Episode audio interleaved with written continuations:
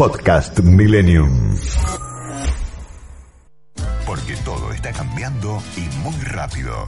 Porque hay nuevas maneras de contar y de decir. Porque la línea que separa lo público de lo privado es difusa y las ideas y emociones corren vertiginosas, dando sentido e intensidad a nuestras vidas. Porque todo tiene que ver con todo, nos metemos en la vida de los otros. Se me cada vez que grito que no puedo.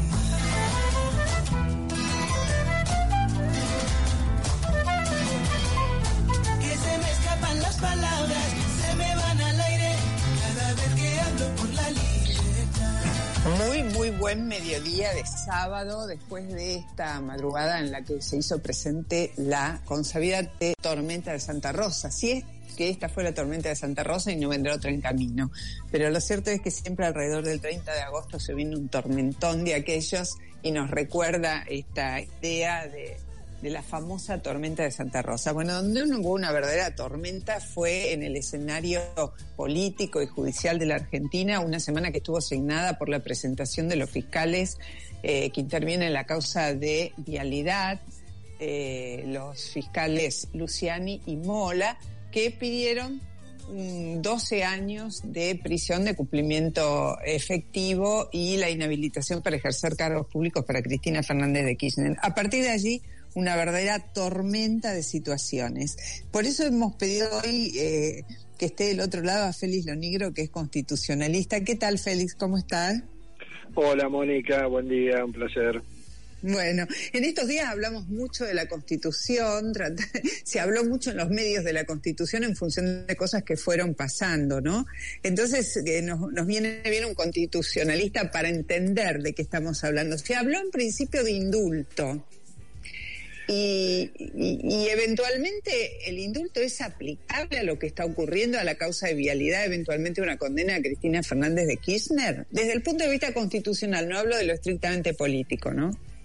Sí, sí, claro. Este, sí, bueno, el indulto es una facultad presidencial que consiste en este, perdonar una pena, no en borrarla, o sea, la pena subsiste, pero le queda perdonada al indultado. Y el tema es que la Constitución dice que el indulto recae sobre una pena. Entonces, si hay, si tiene que recaer sobre una pena, no se puede indultar, por ejemplo, en este momento no se podría indultar a Cristina Fernández porque es una simplemente una procesada. Pero aun cuando recayera una sentencia por el tribunal oral, supongamos que fuera en diciembre, supongamos, eh, en realidad tampoco se podría indultar hasta tanto esa condena no quede firme. Tal vez la gente no entienda qué significa que una condena quede firme. Bueno, significa que primero, después de todas las apelaciones que seguramente va a haber, después que se pronuncie el último tribunal posible, que es la Corte Suprema, bueno, recién ahí quedaría firme la condena y recién ahí podría recaer un indulto. Lo que pasa, Mónica, es que esto es lo que sostenemos los constitucionalistas en general, pero si se planteara la inconstitucionalidad de un indulto, eventualmente en ese momento, habría que ver qué diría la Corte. Y en ese ¿Por qué? sentido, porque la Corte ha tenido, eh, ha ido zigzagueando en este tema. Al principio la Corte tenía este criterio, que se necesitaba una condena firme. Eh, por ejemplo, en la Mm. causa Irigoyen, cuando le indultaron a Irigoyen, no tenía condena y entonces la Corte dijo, no, tiene que haber una condena y tiene que haber una condena firme. Pero en la década del 90, con los indultos de Menem eh, y, y- la Corte, bueno, se sabe que era la mayoría automática y demás, la Corte avaló indultos inclusive a procesados. Eh, con lo cual, eh, la pregunta que nos hacemos es, bueno, pero ¿y esta Corte? ¿Qué diría hoy en día si se planteara la inconstitucionalidad de un indulto? Porque esta Corte no tiene, con esta composición, no tiene una, pronunciamientos en ese sentido. Por eso es que nosotros decimos, no, no corresponde un indulto a alguien que no tiene condena firme. Pero yo creo, Mónica, que la presión que va a tener Alberto Fernández, más allá de todo lo que haya dicho, de que no corresponde, de que no está de acuerdo y demás, pero sabemos que Alberto Fernández no tiene palabra, eh, habría que ver qué pasa si Alberto Fernández la indulta y si se plantea la inconstitucionalidad, habría que ver qué criterio tendría la Corte ahora, ¿no? Bueno, permitidme repasar algunas cosas de las que has estado diciendo, porque nosotros hablamos con mucha naturalidad de los indultos de los 90, pero bueno, han pasado ya, eh, hasta donde no me equivoco, 20 y pico, 20, más de 20 años, 21 años de los indultos. Eh, se indultó en ese momento a los militares, a las cúpulas militares que habían sido juzgadas en el juicio a las juntas y que habían recibido condenas durísimas y a jefes de organizaciones eh, eh, eh, guerrilleras eh, subversivas de los años eh, de 70, 70. también, que estaban en proceso, no había ahí condenas firmes, ¿no? Claro. Eso es lo que vos hacías referencia. Exactamente, exactamente. Por eso digo que Ahora- en aquel momento la Corte le era muy, muy, muy, muy este, dócil a Menem. Mm. Eh, le ha justificado todo, los decretos de necesidad de urgencia, le ha justificado todo. Pero bueno. No, y además había un argumento, y, di- y traigo este tema porque es un- una palabra que va a volver a aparecer, llegado el caso, en el vocabulario de la política, que el argumento de Menem era para pacificar. Era para pacificar porque, bueno, veníamos de una década que fue turbulenta en judiciales, porque en los 80 estuvo el juicio a las juntas y después vinieron los distintos intentos de amotinamiento de los militares para resistir nuevos juicios. Ahora, Sí. a- alguien podría decir, si esto está muy tenso, en orden a pacificar, el presidente indulta, ¿no? Podría ser un argumento, lo pongo entre comillas, elegante para Alberto Fernández. Es que siempre se usa ese argumento de la pacificación, porque, y justamente lo que está haciendo ahora el, grupo duro del kirchnerismo, es generar este ambiente. Yo no digo que estén preparando el argumento de Alberto Fernández, porque la verdad que sería pedirles demasiada intelectualidad a este grupo de prosélitos fanáticos, pero esta, esta intranquilidad social que se está viviendo, este caos, esta, este avance irracional sobre este, el funcionamiento de las instituciones, bueno, ante una condena, ah, porque hasta ahora no hay que perder de vista que lo único que ha ocurrido es que se ha pedido una condena.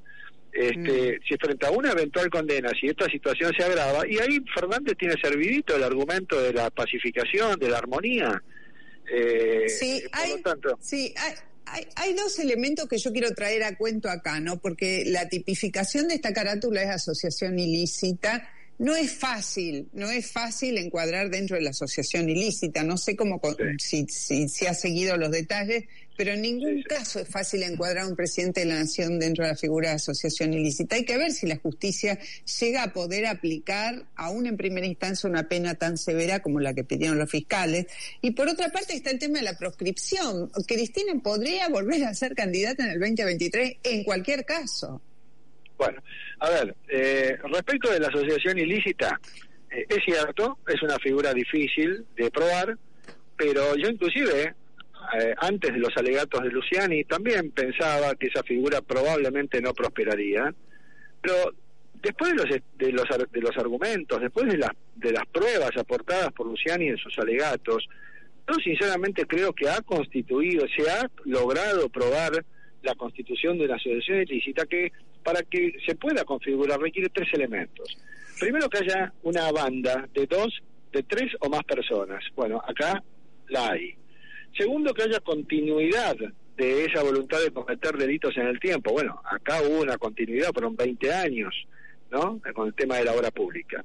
Y tercero que haya eh, una organización criminal que justamente tenga la intención de cometer delitos. Y yo digo este que es el elemento complejo. Eh, a ver, ¿cómo no va a quedar, cómo no va a quedar acreditada la organización cuando ya ocho días antes de, asu- de asumir se constituye Austral Construcciones, que después durante tantos años fue la que recibió el 80% de la obra pública en Santa Cruz, cuando se premeditó la ausencia de controles por parte del Estado, y el Estado eran Cristina y Alberto, y, y después Cristina, cuando se le hizo firmar un testamento a Baez en el cual se le prohíben a sus herederos discontinuar con esas obras, todo esto fue una planificación. Por lo tanto, si no hay organización aquí, me pregunto cuándo podría Mm. haber una organización. Ahí traes a cuento otro elemento y ya me meto en cuestiones más estrictamente políticas. Cristina Fernández en su esta pretendida eh, ampliación de indagatoria que hizo a cielo abierto el otro día de YouTube hizo referencia a un contacto de Néstor Kirchner con Héctor Mañeto en función de la fusión de multicanal y cablevisión, una operación que fue muy comentada en aquellos años, creo que 2007 fue 2006-2007, y dejó entrever que había ya una modalidad operativa durante el gobierno de Néstor. Alguien podría decir, bueno, pero quien generó esa organización y la sostuvo fue una persona que ya no está entre nosotros, por más presidente que haya sido.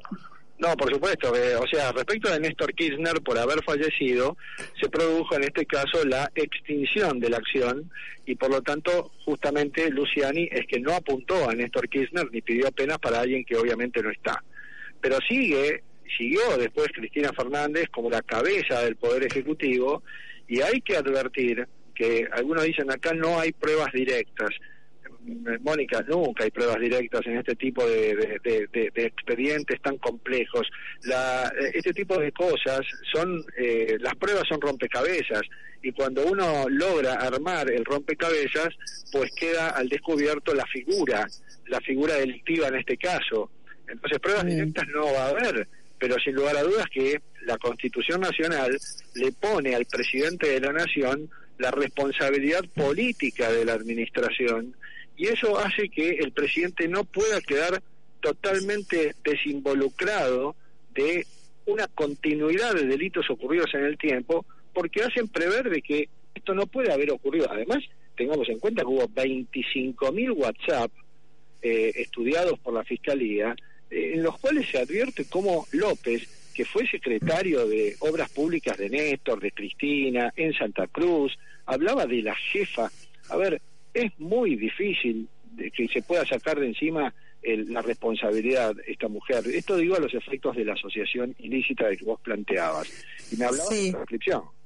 Hay otra otra pregunta que te hago en relación ya al indulto puntualmente, eh, que es la siguiente: eh, ¿hay alguna inhibición en la Constitución o algo dice la Constitución a propósito de la no aplicación del indulto en delitos que comprometan el, el patrimonio digamos, del Estado? ¿O delitos, de corrupción lisillana? Dos delitos se le imputan a, Cristina Fernández y los demás, asociación ilícita y defraudación pública. Este último es corrupción, porque conlleva, es un delito doloso que conlleva enriquecimiento ilícito con el erario público. La asociación ilícita es susceptible de ser indultada, pero la corrupción, o sea, la defraudación, no, porque el artículo 36 cuando establece eh, la figura penal del atentado contra el orden constitucional y el sistema democrático, dice que se puede cometer de dos maneras, alzándose en armas, actos de fuerza, o bien enriquecimiento ilícito con fondos públicos. Por lo tanto, esto, la defraudación, según la Constitución, es un modo de atentar contra la democracia y para esos delitos la Constitución prevé, entre otras cosas, la imposibilidad del indulto. Por eso, ese delito al menos no se lo podrían indultar.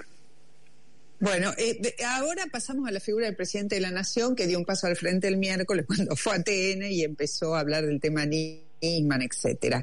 ¿El presidente de la Nación está eh, infringiendo alguno de los artículos de la Constitución en relación a su injerencia pública o no en, en materia de la justicia?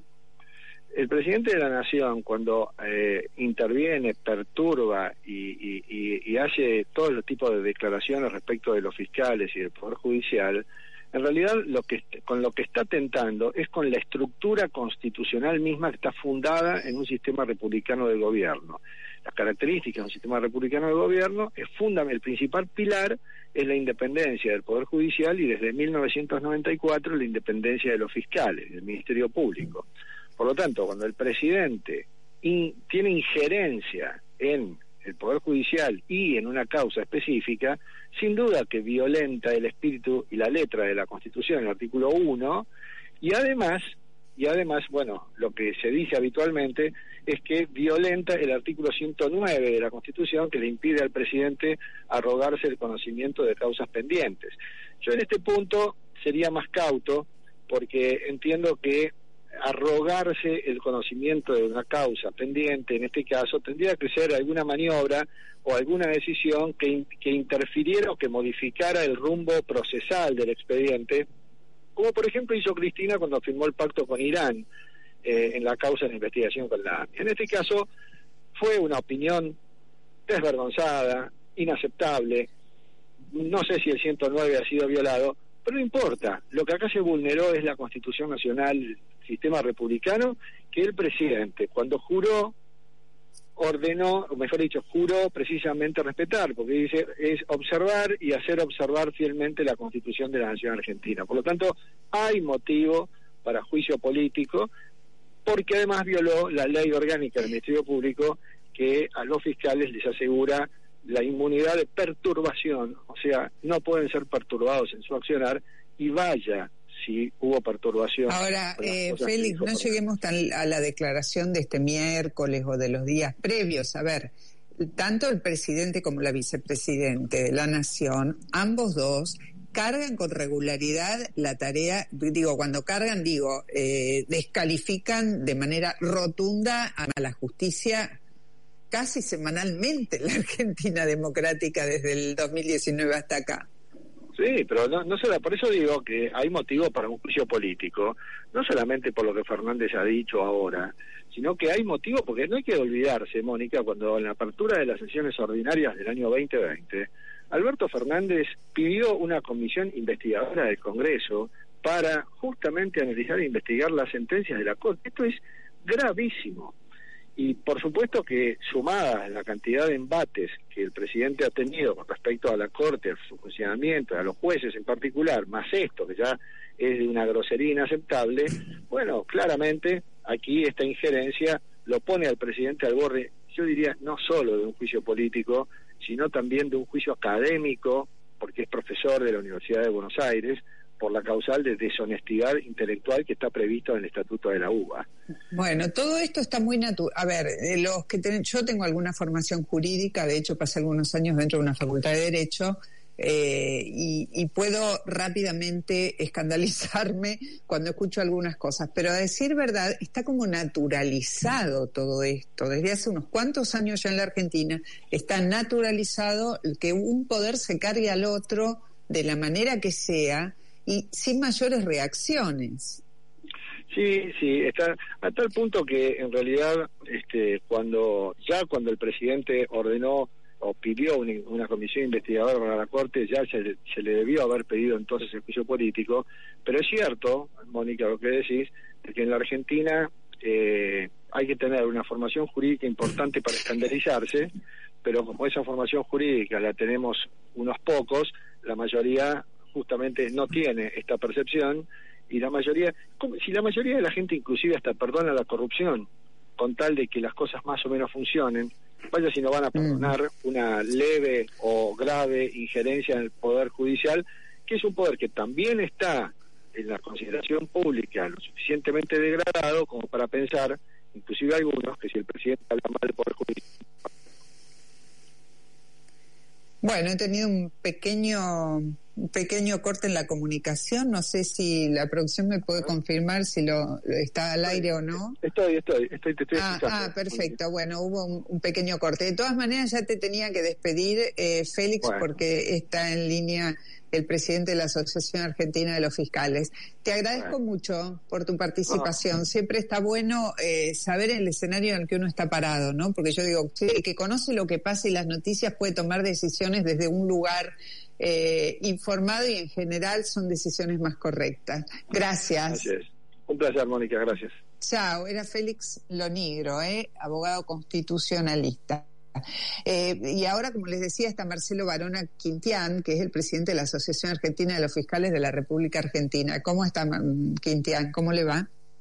Muy bien, Mónica, muy bien. Qué nota interesante recién. Eh, Sí, porque tratamos de ordenar un poco las ideas, ¿no? Porque digo, a veces uno, eh, no necesariamente uno conoce cuándo desde el poder mismo se conspira contra la República, pero conocer el sistema en el que estamos parados nos ayuda.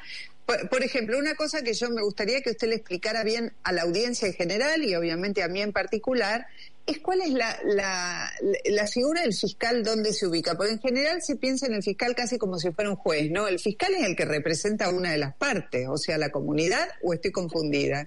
¿Es siempre así? entre la conversación de recién y la pregunta que me está haciendo ahora son los dos temas más importantes que tendría que trabajarse en estos tiempos. Eh, a partir de este, más o menos los años 90 en Argentina se empezó a cambiar el sistema judicial. Antes de eso existía un sistema inquisitivo en la mayoría de las provincias en la nación en donde el juez era la imagen central y esa imagen todavía perdura.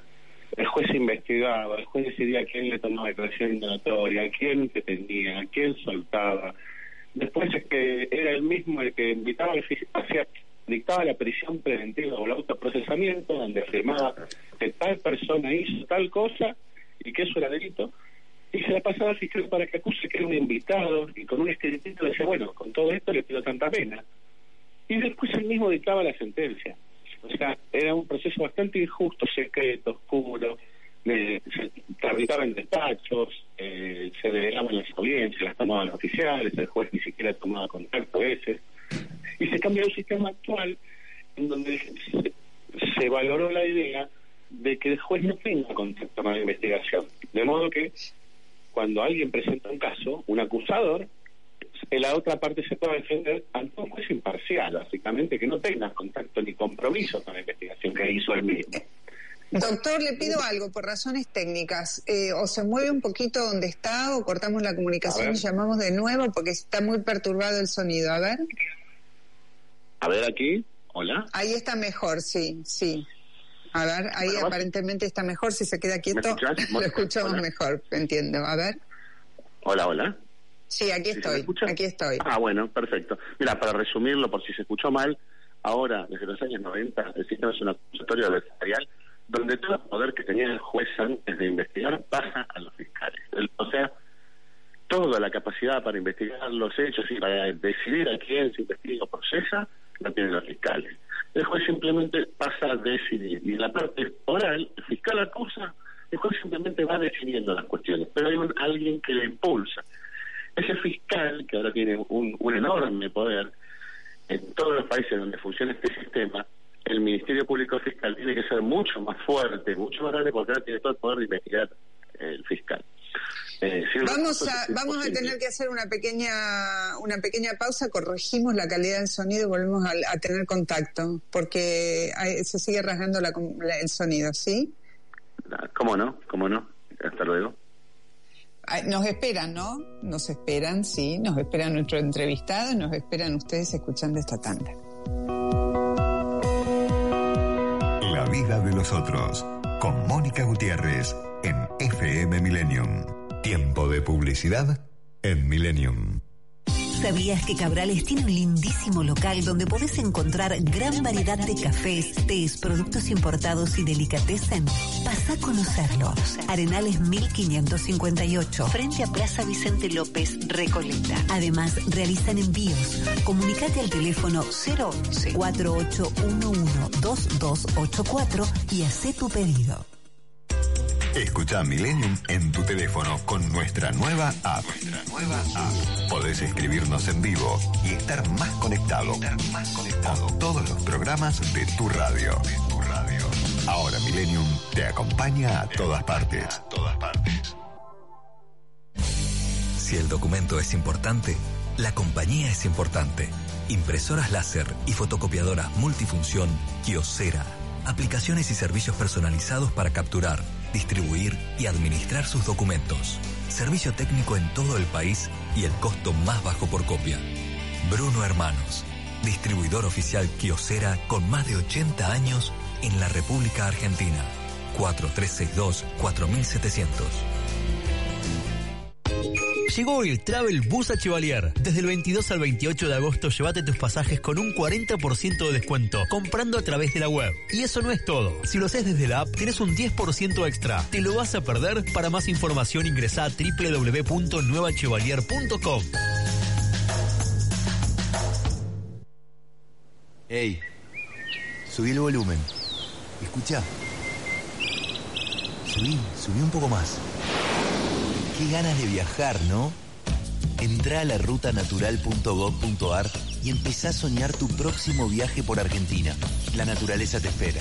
Argentina te espera. La Ruta Natural. Tu viaje empieza acá. Primero la gente. Ministerio de Turismo y Deportes. Argentina Presidencia. Fin de espacio publicitario. Millennium 1067. Donde todo tiempo futuro, sin dudas, será mejor. Los sábados, de 13 a 14, La vida de los otros, con Mónica Gutiérrez. Ahora sí me han prometido que lo vamos a escuchar impecable al doctor Barona Quintián. ¿Está ahí, doctor, todavía? No lo escucho. Marcelo Barona Quintián, que es presidente de la Asociación Argentina de Fiscales de la República Argentina, estaba en contacto recién con nosotros al aire. Eh... Estoy todavía. Ah, bueno, ahí estamos, ahí está, ahí estamos, perfecto.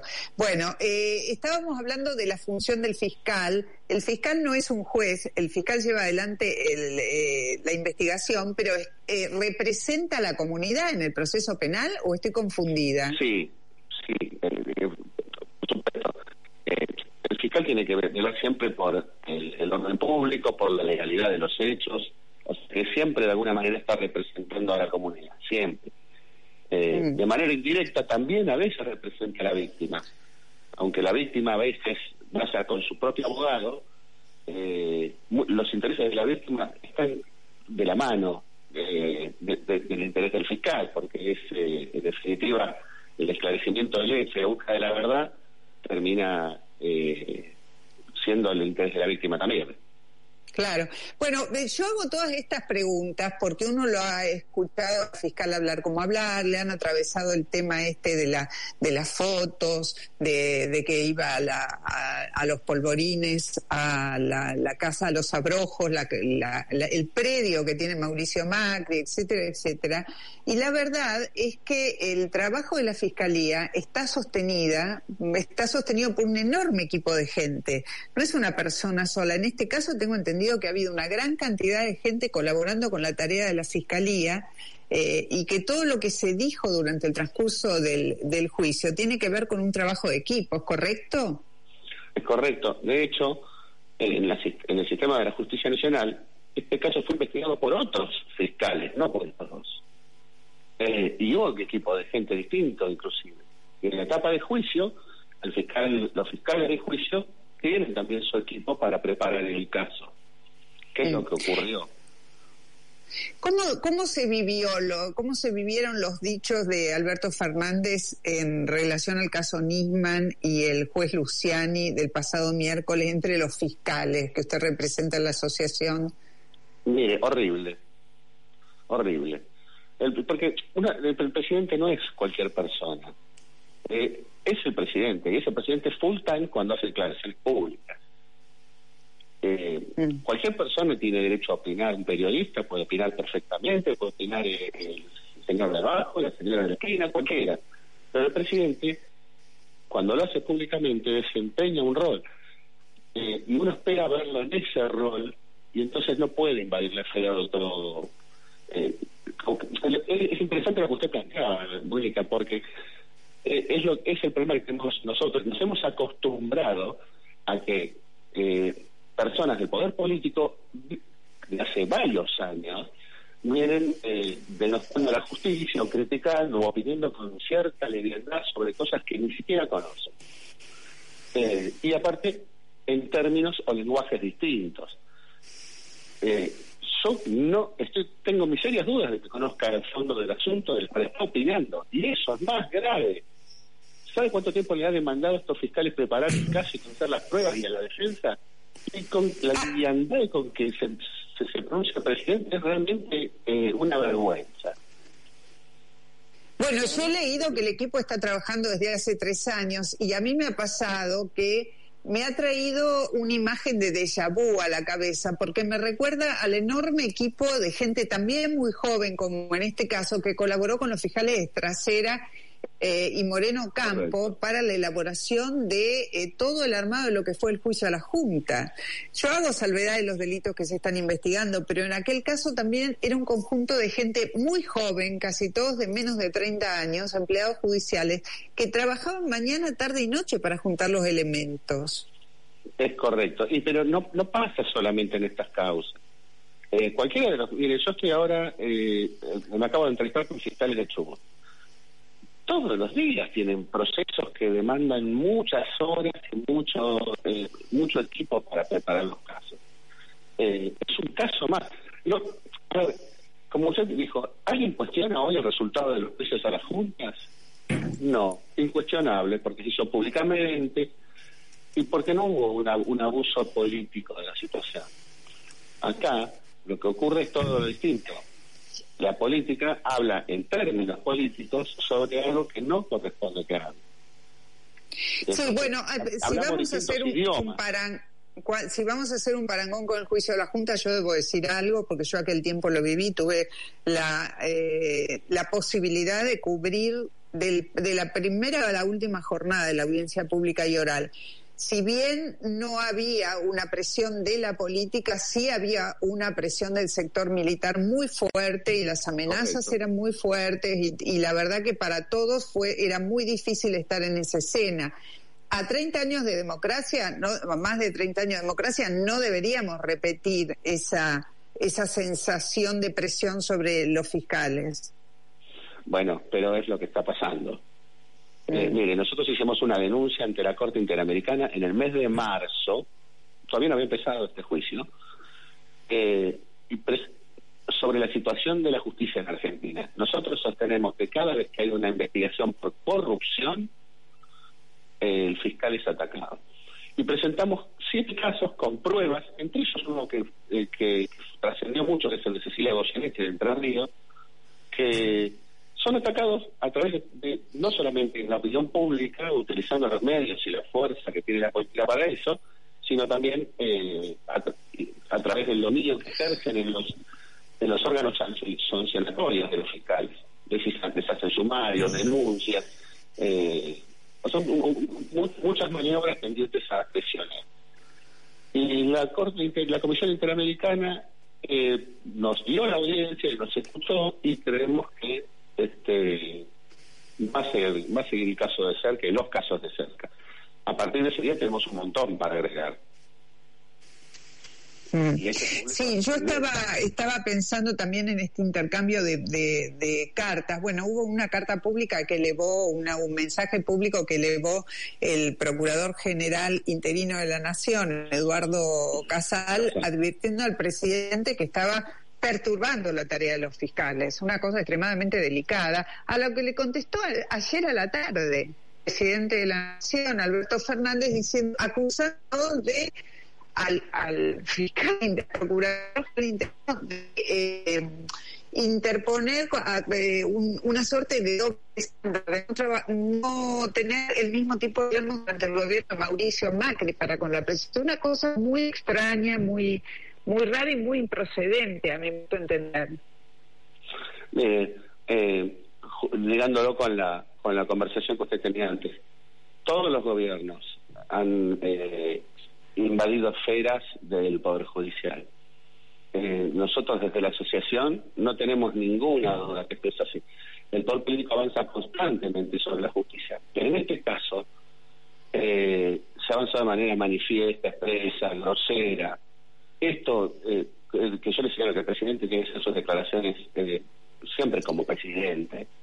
Es como como cuando de chico uno, uno- espera ver a Superman salvando gente cuando tiene el traje puesto. No lo espera ver en un boliche a la noche eh, borracho. Eh, uno tiene que respetar esa investidura, esa relación que existe entre la persona, lo que opina y su cargo, tienen que estar sujetos a reglas.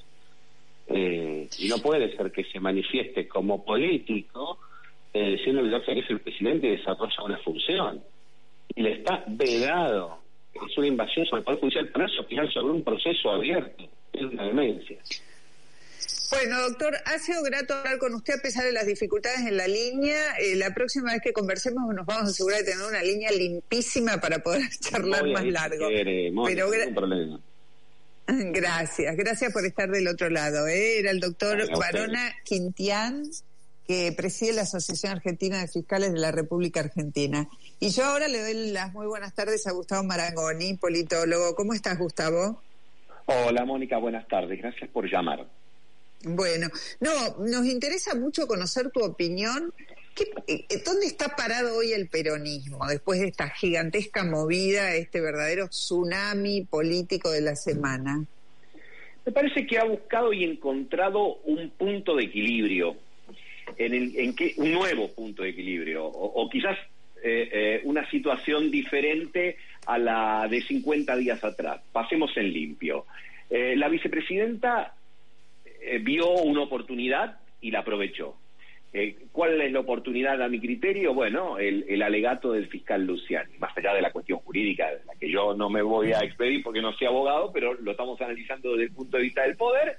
Ella se siente más cómoda, como lo ha dicho en su última locución en el canal de YouTube, este, defendiendo sus 12 años de gestión, los ocho de ellas y los cuatro de Néstor Kirchner, a los que define como los mejores de las últimas décadas, que eh, hablando de economía, como lo hacía cuando Martín Guzmán era ministro, o como lo de, debiera hacer ahora cuando este, Sergio Massa está llevando adelante una medida de ajuste que obviamente eh, eh, están en el antípoda del pensamiento tradicional eh, propio del kirchnerismo. Además, otra lo contradice, podríamos decir que lo contradice a este punto al pensamiento en, del kirchnerismo, en, ¿no?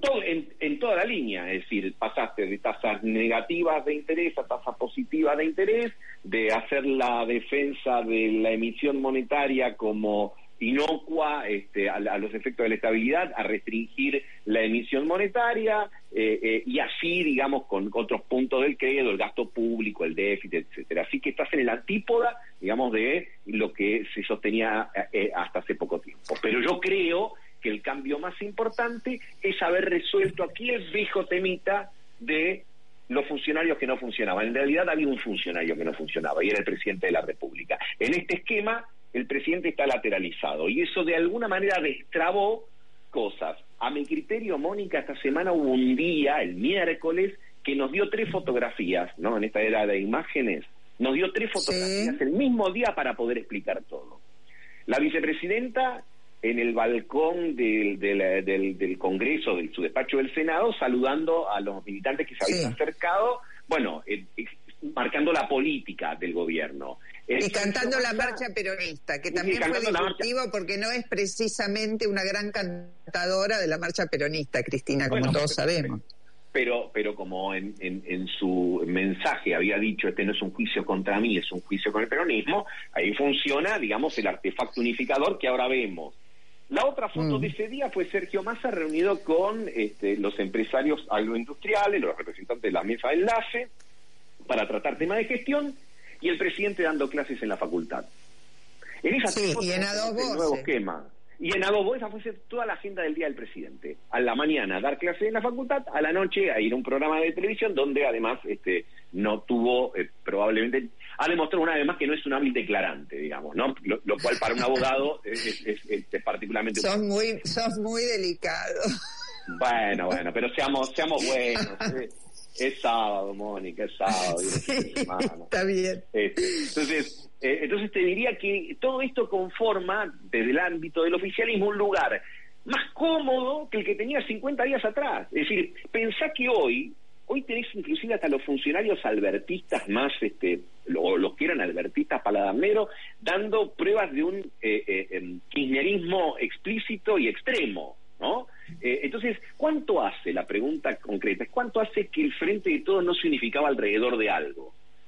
Entonces, ahora, está, después de dos años y medio de, de, de practicar el pinelismo de Estado, este, eh, digamos, una suerte de interna cielo abierto en lo que, que, siempre era conflicto, trauma, etcétera, ahora ha encontrado este, un punto que es la situación de Cristina, en el que se siente más cómodo, inclusive yo escuchaba antes de hablar contigo, este, otros funcionarios que, que hablan de los 12 años de gobierno que pasó y no de la actualidad, es decir, lo cual es, es, es, es como una suerte de... Ahora, esta, perdóname, ¿es una comodidad o es un punto de, de, equilibrio o es un nuevo estándar frente a la sociedad que le sirve solo a ese núcleo duro? Porque, francamente, cuando empiezan a salir las tarifas de los servicios, a ver, todos coincidimos en que lo que está haciendo Sergio Massa es un ajuste de la macro, que es inevitable. que sin eso ya no podíamos seguir, que podía explotar todo por el aire, etcétera. Bueno, no coincide con esto Máximo Kirchner desde ya, ni, ni Kisilov, pero esto, todos coincidimos más o menos que no había otra, la misma Cristina le da vía libre para que lo haga. Eh, pero todo este punto de equilibrio tranquiliza solo a este núcleo duro hiperoficialista del peronismo. Bueno, lo, lo, cual no es poco porque era el que estaba más intranquilo en los últimos meses o en los últimos años de la presidencia de Alberto.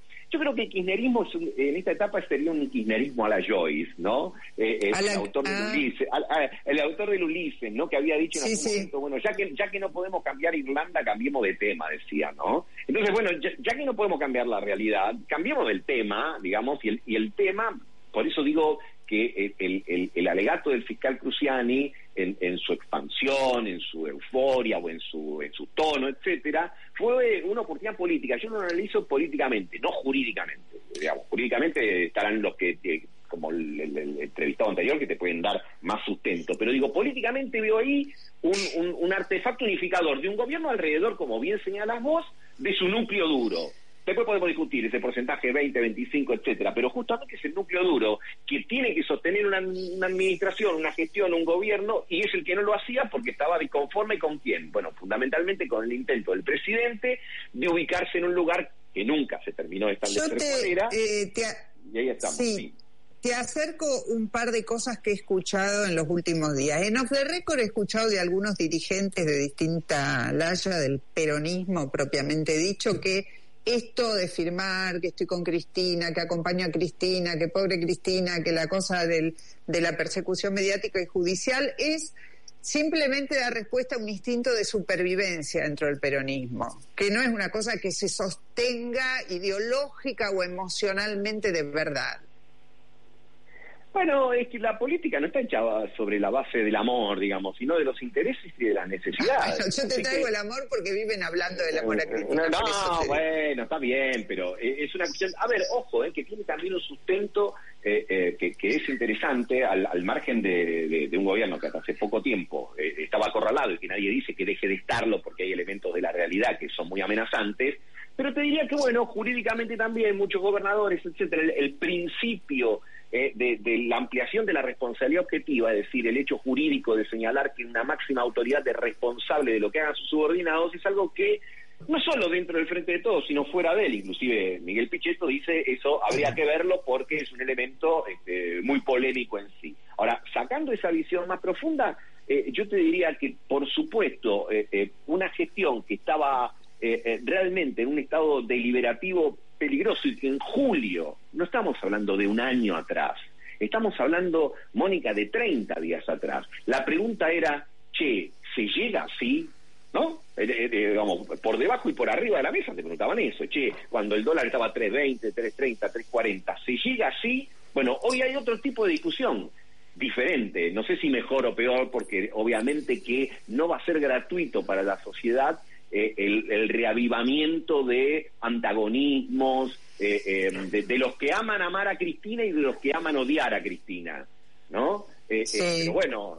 bueno, eso, a ver, la grieta en esta semana sacó a relucir, yo lo digo en la nota que hoy escribí en, en para Infobae, sacó a relucir sus costados más filosos más filosos, ¿no? Ahora escuché, leí que están poniendo las vallas ahí en, torno de la casa de Cristina, pero la verdad que eh, toda esta situación de tensión, de estás con nosotros, estás con ella, que quilombo se va a armar si la tocan a Cristina, no nos hace bien como sociedad, no es grato.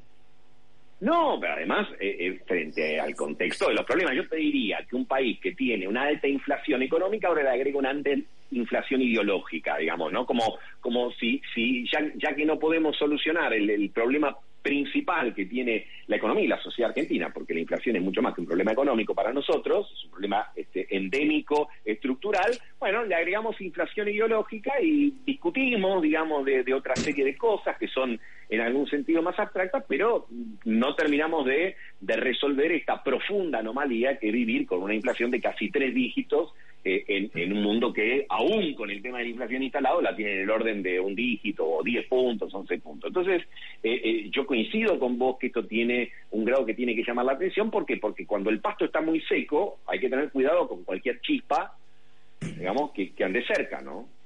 Sí, sí. Bueno, te, te, sumo dos elementos más a ver cómo los ves. Uno es que toda esta movida de alguna manera saca del primer plano por lo menos del primer plano frenético de los medios, de las redes y qué sé yo, porque te ofrece todo otro, otro espectro de tratamientos muy intensos, eh, la gestión de masa, con lo cual masa puede ir adelante con Rubinstein en estos ajustes que van a ser muy dolorosos al final del camino, porque no vamos a creer que van a pasar de largo, pero por lo menos como que no está en el centro del debate, como que Cristina con toda esta movida le termina resultando funcional a, esta, a este ajuste?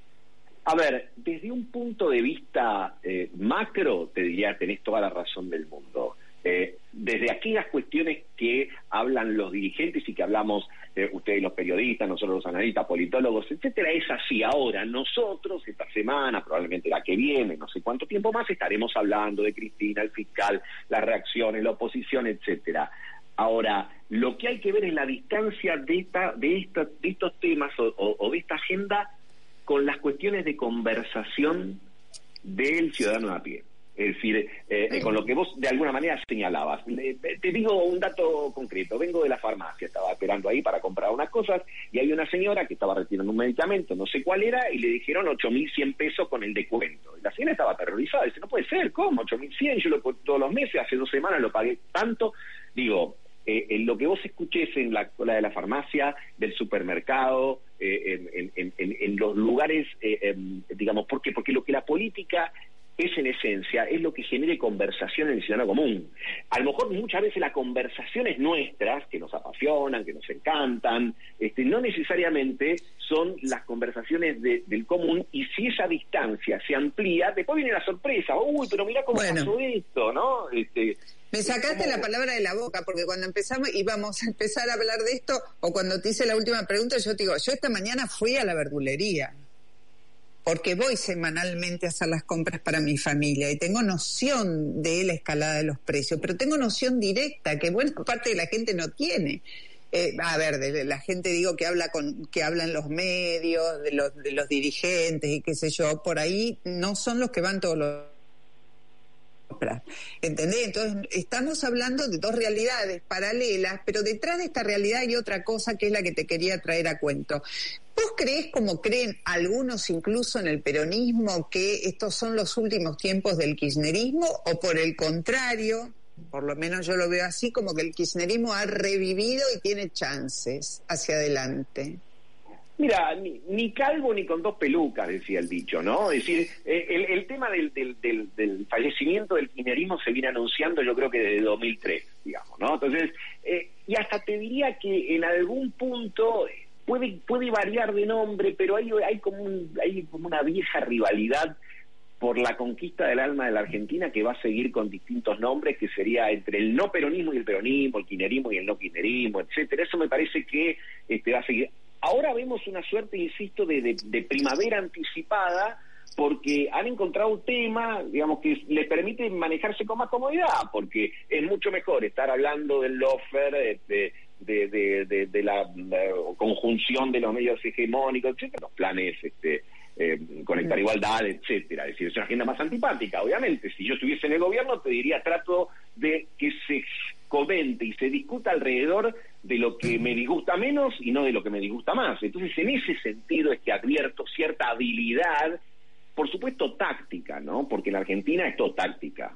Estrategia te la debo, largo plazo te lo debo, estamos viviendo al día. Entonces, todas las, todas las, todos los recursos, todas las destrezas que pueden manifestar este, los dirigentes están vinculados a movimientos, digamos, de esta naturaleza, de pequeños que están de alguna manera subordinados a lo que suceda con cuestiones eh, más este, estructurales como tienen que ver eh, la evolución del dólar, de la reserva del Banco Central, de los precios que hablábamos recién en, todos los ámbitos, porque eh, me parece que el partido más importante se juega allá.